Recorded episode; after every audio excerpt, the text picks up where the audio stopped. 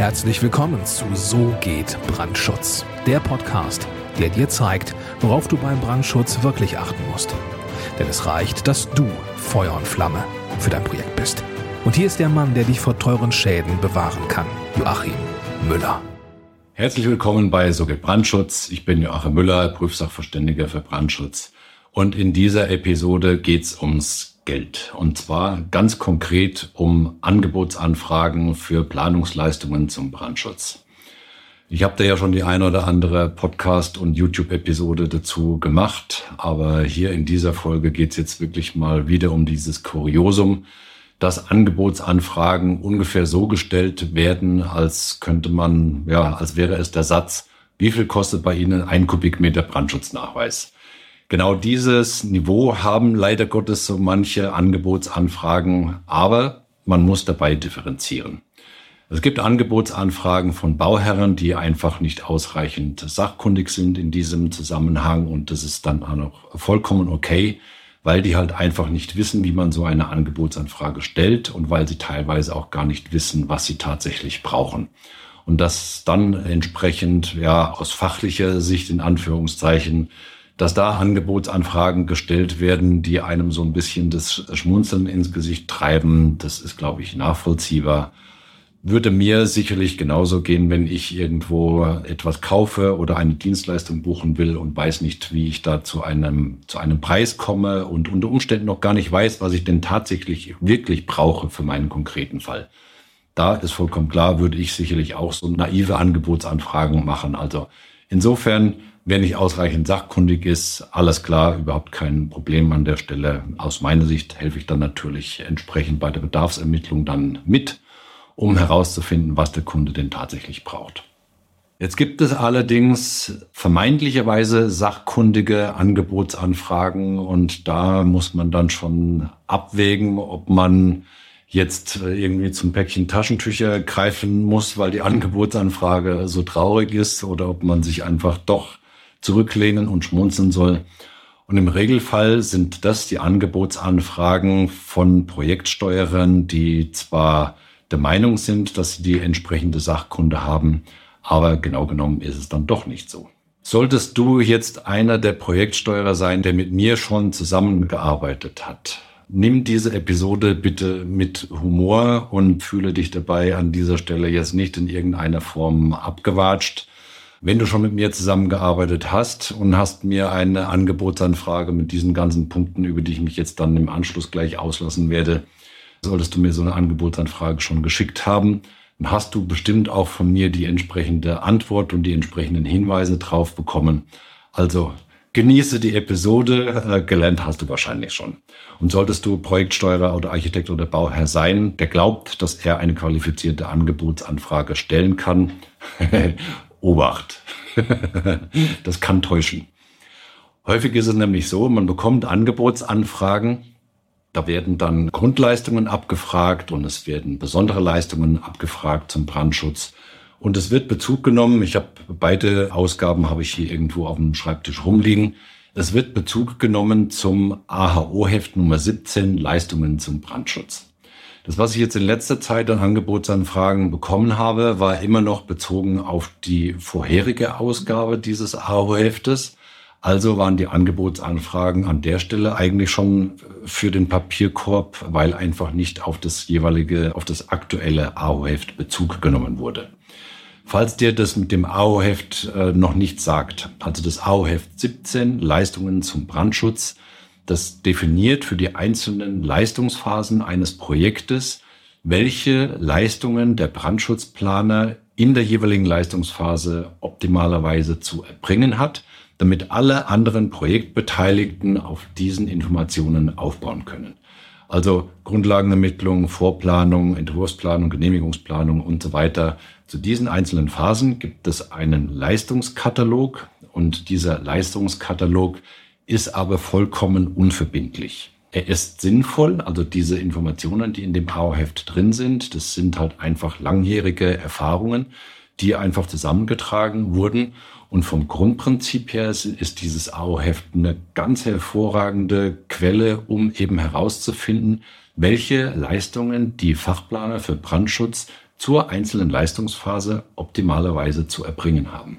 Und da wurde halt vorher wurde immer getrennt zwischen Grundleistungen und besonderen Leistungen, quasi die Begrifflichkeiten zur HOI, also Honorarordnung für Architekten und Ingenieure, die für die Brandschutzplaner allerdings nicht gilt.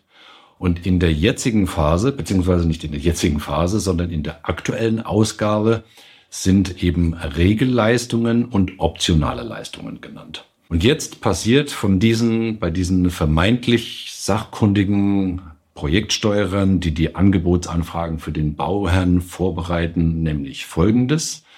Zum einen, sie gucken nicht in die aktuelle Ausgabe des AO-Heftes, verwenden dementsprechend eine alte Version. Und dann wird zweitens noch versucht, bezogen auf das jeweilige Projekt, da wird noch versucht, weitere Leistungen reinzubringen. Also man versucht, den Bezug zum AHO-Heft herzustellen und den Brandschutzplaner die Kalkulationsgrundlagen entsprechend aufzuzwingen. Und gleichzeitig werden aber entweder besondere bzw. optionale Leistungen versucht als Grundleistungen bzw. Regelleistungen heißt ja jetzt reinzubringen in den Vertrag oder irgendwelche Leistungen, die aus großen Projekten sinnvoll erschienen, in dieses Bauvorhaben auch noch mit reinzuzwingen. Und zwar immer schön im Bereich von den Grundleistungen. Also nur ja, keine, äh, keine optionalen Leistungen und außergewöhnliche Leistungen sozusagen abfragen, sondern man möchte die Regelleistungen und die entsprechende Kalkulationsgrundlage, die möchte man dem Nachweisersteller aufzwingen. Gleichzeitig versucht man dann aber auch noch optionale Leistungen als Grundleistungen zu verkaufen und die quasi in dieses Honorar irgendwie mit reinzumauscheln oder vielleicht sogar den Nachweisersteller so ein bisschen zu prüfen. Vielleicht übersieht er es ja, vielleicht hat er gar keine Lust, die Angebotsanfrage Punkt für Punkt durchzugehen. Und äh, vielleicht bietet er ja quasi die Regelleistungen nach den Kalkulationsgrundsätzen vom AO-Heft an und dann schreiben wir das in den Vertrag so rein und dann haben wir quasi uns gewisse Leistungen als optionale Leistungen noch mit rein erschlichen und müssen aber eigentlich nur das Honorar für die Regelleistungen bezahlen. Also ich schaue mir die Angebotsanfragen immer sehr genau an. Ich merke das äh, sehr wohl. Und die Projektsteuerer, die bisher mit mir zusammengearbeitet haben, die haben auch gemerkt, dass ich das merke.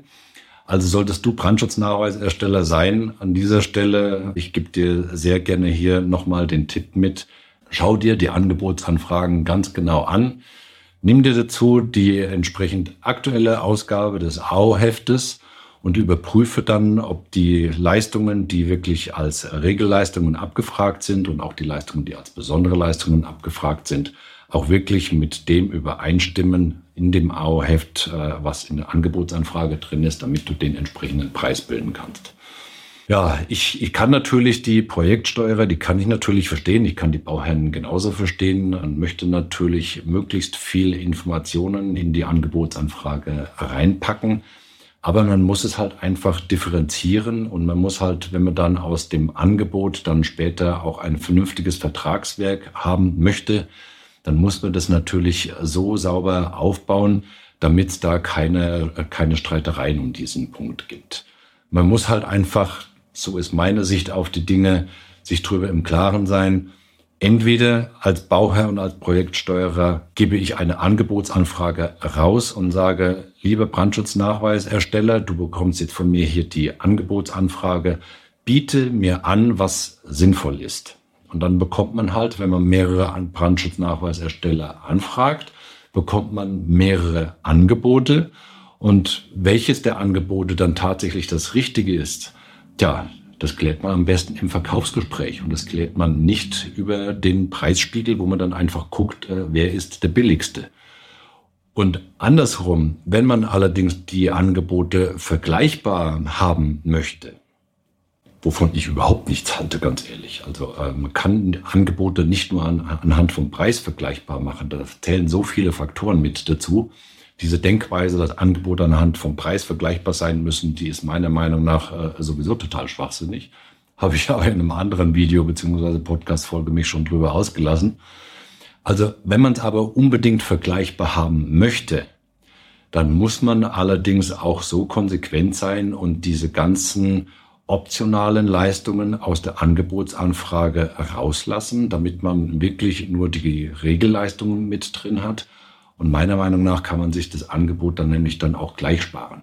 Weil wenn man allen Nachweiserstellern, von denen man ein Angebot haben möchte, wenn man denen die, die Regelleistungen aus dem AO-Heft vorgibt, ja, und unter Umständen sogar noch die Kalkulationsgrundlage vorgibt, da gibt es ja auch einen Vorschlag dazu im AO-Heft, dann kann ich mir doch eigentlich die Angebotsanfrage sparen. Dann kann ich genauso gut zum Nachweisersteller hingehen, kann, kann das abtelefonieren oder kann das per E-Mail abfragen und kann sagen, wie hoch sind deine Stundensätze, wenn Leistungen nach Zeitaufwand abgerechnet werden sollen? Und wie hoch ist der Nachlass, den du bereit bist, uns auf die Kalkulationsgrundlagen des AO-Hefts zu geben? Das sind eigentlich die einzigen zwei Fragen, die man dann stellen muss, weil was soll denn an vergleichbarem Angebot rauskommen, wenn man die Kalkulationsgrundlagen zwingend vorgibt, wenn man die Grundleistungen vorgibt dann kann man sich die Angebotsanfrage sparen. Dann kann man eigentlich direkt fragen, wie groß ist dein Nachlass, wie groß sind deine Nebenkosten und wie hoch sind deine Stundensätze. Ende der Durchsage, das kann man sich notieren und dann weiß man hinterher, wer dann für das wenigste Geld quasi die, die entsprechenden Leistungen zu erbringen. Formulieren wir es mal neutral.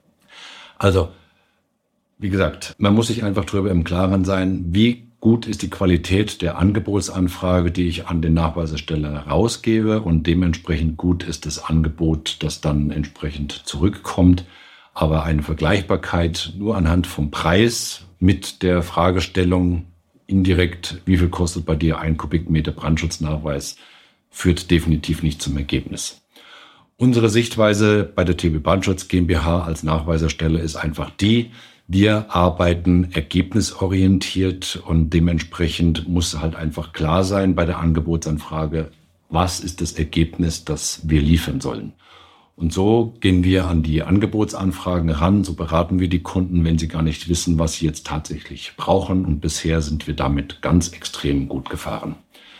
Solltest du als Bauherr, als Projektsteuerer oder als Architekt jetzt von uns wissen wollen, wie viel der Brandschutz pro Kubikmeter für dein Bauvorhaben kostet, dann gehe jetzt auf www.tub-brandschutz.com, trag dich dort ein für ein kostenloses Erstgespräch und ich freue mich sehr auf deine Kontaktaufnahme. Bis dahin, herzliche Grüße, dein Joachim Müller, Prüfsachverständiger für Brandschutz. Vielen Dank, dass du auch dieses Mal mit dabei warst. Wenn dir gefallen hat, was du gehört hast, dann war das nur die Kostprobe. Wenn du wissen willst, ob und wie wir den Brandschutz für dein Gebäude optimieren können, dann besuche jetzt www.tub-brandschutz.com und trag dich ein für ein kostenloses Erstgespräch. Diesem 45-minütigen kostenlosen Beratungsgespräch wird eine Strategie für dich erstellt. Und zwar egal, ob du uns für die Planung des Brandschutzes für dein Gebäude brauchst oder ob du mich als Prüfsachverständigen für die Prüfung eines Brandschutznachweises haben willst. In unserem Gespräch lernst du die Chancen und Risiken für dein Projekt kennen und wir zeigen dir, wie du die Kontrolle über die Kosten für den Brandschutz und die Termine bekommst. Vergiss eine Sache bitte nicht. Je früher du uns in die Planung oder Prüfung des Brandschutzes für dein Gebäude einbindest, umso eher bekommst du über Folgendes die Gewissheit. Einen maßgeschneiderten Brandschutz für dein Gebäude, die Einhaltung der Termine und die Einhaltung der Kosten. Also gehe jetzt auf www.tub-brandschutz.com und trag dich ein für ein kostenloses Erstgespräch.